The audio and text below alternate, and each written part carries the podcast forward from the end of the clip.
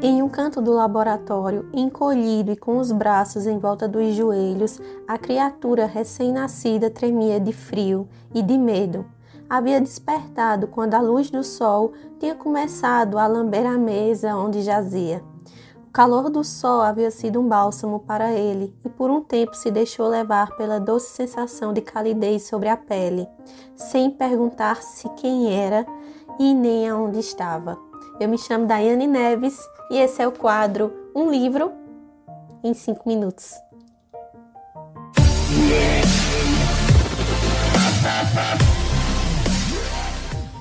Oi, oi, meu povo! E aí, como é que vocês estão?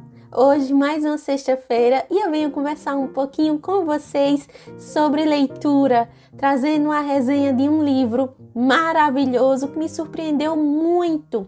Recebi esse livro há pouquíssimos dias, devorei ele mais ou menos uma semana, tive uma experiência fantástica e eu queria muito dividir essa leitura aqui com vocês.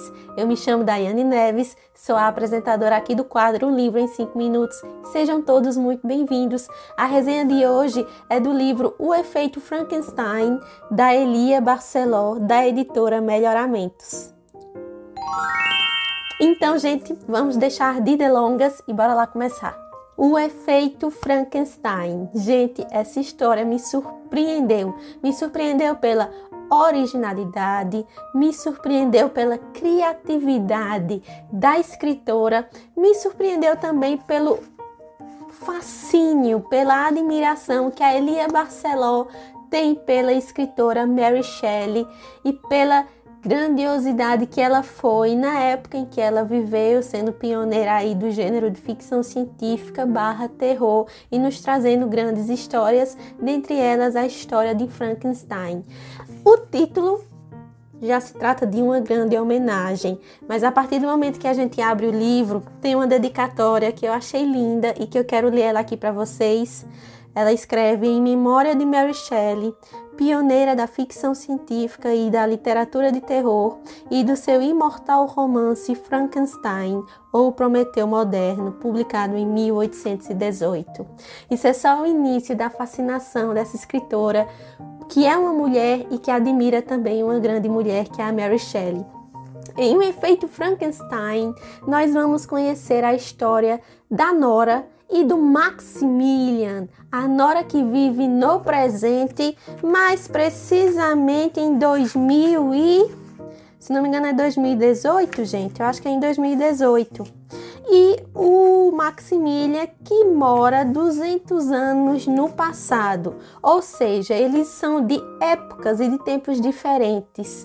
Como é que a gente começa a história? A gente vai começar a história conhecendo a Nora. A Nora que está no presente, eu vou falar sempre presente porque fica mais fácil para a gente entender.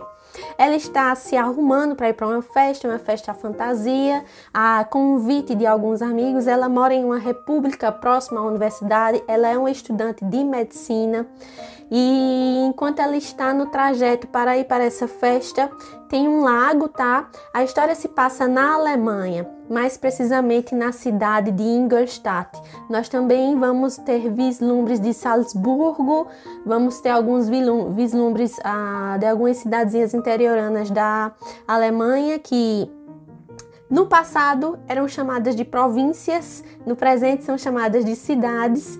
Ah, e é isso, ela tá indo para essa festa e no lago, no meio do caminho, ela escuta uma avó pedindo ajuda, socorro, porque o netinho está se afogando, escorregou no lago, caiu, não sabe nadar e tem um netinho que está se afogando nesse lago. A Nora vai mergulhar no lago e vai tentar ajudar a criança, só que está em pleno inverno, o lago está congelando e a Nora percebe que ela está muito cansada e que ela não vai conseguir levar a criança de volta para a margem do lago. Ou seja, provavelmente vai morrer afogado a criança e ela, até que surge uma terceira pessoa. Eles são resgatados por um rapaz, um rapaz jovem na casa dos 20 e poucos anos e esse rapaz é o Maximilian, o Max. O Max é a pessoa que vai tirar a Nora e a criança do lago, e é esse o momento em que os dois vão se conhecer. A Nora vai perceber que o Max precisa de ajuda. Ele diz que não se recorda, ele sofre de amnésia, ele não se recorda quem ele é. Apesar dele conseguir se lembrar do nome, ele sabe que ele se chama Maximilian, ele sabe que ele morava naquela cidade, mas que em um outro tempo. Porém, ele não lembra como foi que ele conseguiu parar no futuro, que o futuro é o presente da Nora. E a Nora vai se envolver com todo esse mistério, percebe que ele precisa de ajuda, vai estender uma mão, vai acolher o Maximilian, Maximilian, o Max, e tudo acontece muito rápido. Talvez, você estranhe um pouco a velocidade com que as coisas aconteçam na narrativa. Parece que a gente está assistindo um filme. Quando a gente lê um livro e assiste a adaptação, a gente faz. Na adaptação acontece tudo muito rápido, claro, trata-se de um filme. Só que eu também tive essa sensação lendo esse livro, que principalmente o início acontece tudo muito rápido. Depois eu entendi que talvez ela quisesse dar ênfase no desenvolvimento no decorrer da narrativa, do meio para o final. Talvez ela tenha corrido mais no início, para o livro não ficar muito extenso, eu não sei. Enfim, eu sei que o Max consegue voltar para o passado depois de ser ajudado pela Nora. Ele descobre que existe um portal. É através desse portal que ele consegue voltar para o passado. A Nora, que não é besta nem nada, vai seguir o Max e ela percebe que o Max passou lá por um portal. A Nora, que é muito curiosa, vai atrás dele e atravessa o portal também. Isso significa que a Nora agora vai viajar para o passado. O problema é que quando a Nora tenta voltar para o futuro, ela não consegue mais porque o portal já está fechado. Existe uma justificativa, existe uma grande explicação para esse portal, por que, que o portal se abre, por que, que o portal se fecha, só que eu não vou contar porque isso é um grande spoiler, é um dos grandes mistérios do livro e na medida que a gente vai lendo, a gente vai descobrir esse mistério já próximo do final, tá? No passado, o Max é amigo de um grande homem conhecidíssimo na literatura chamado Victor Frankenstein. Sim, gente, é o mesmo Victor Frankenstein da Mary Shelley.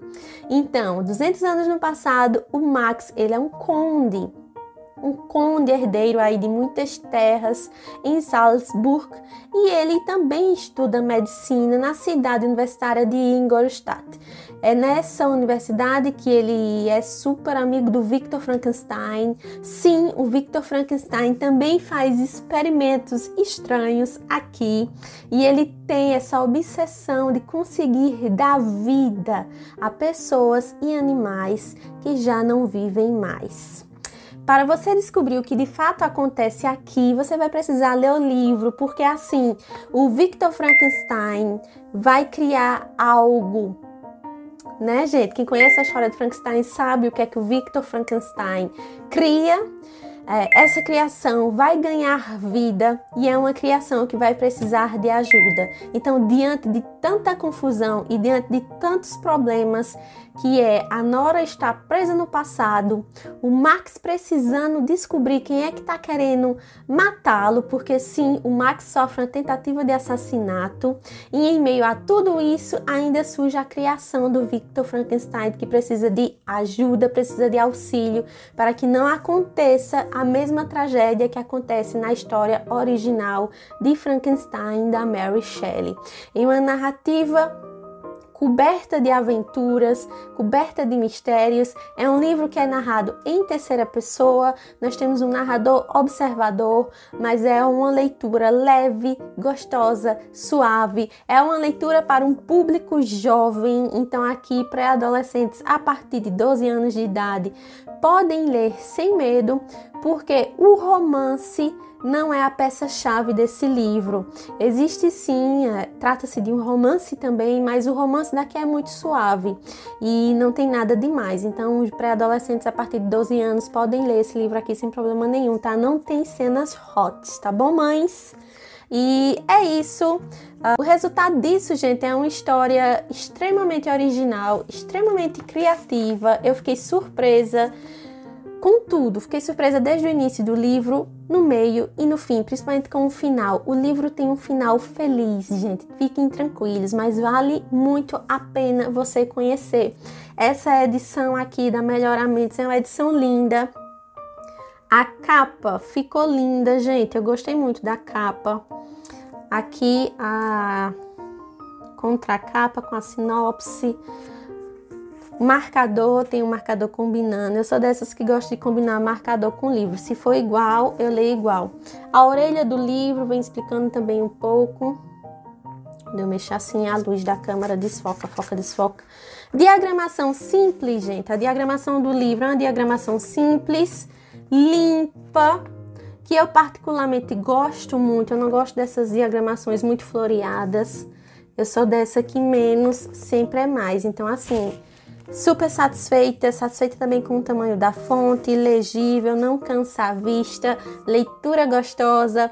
Esse lançamento é desse ano, essa edição saiu agora em 2021 pela editora Melhoramentos e vale muito a pena conhecer. Tá bom, gente? Eu encerro por aqui. Convido vocês para conhecer essa história incrível e a gente vai se ver na próxima semana, tá bom?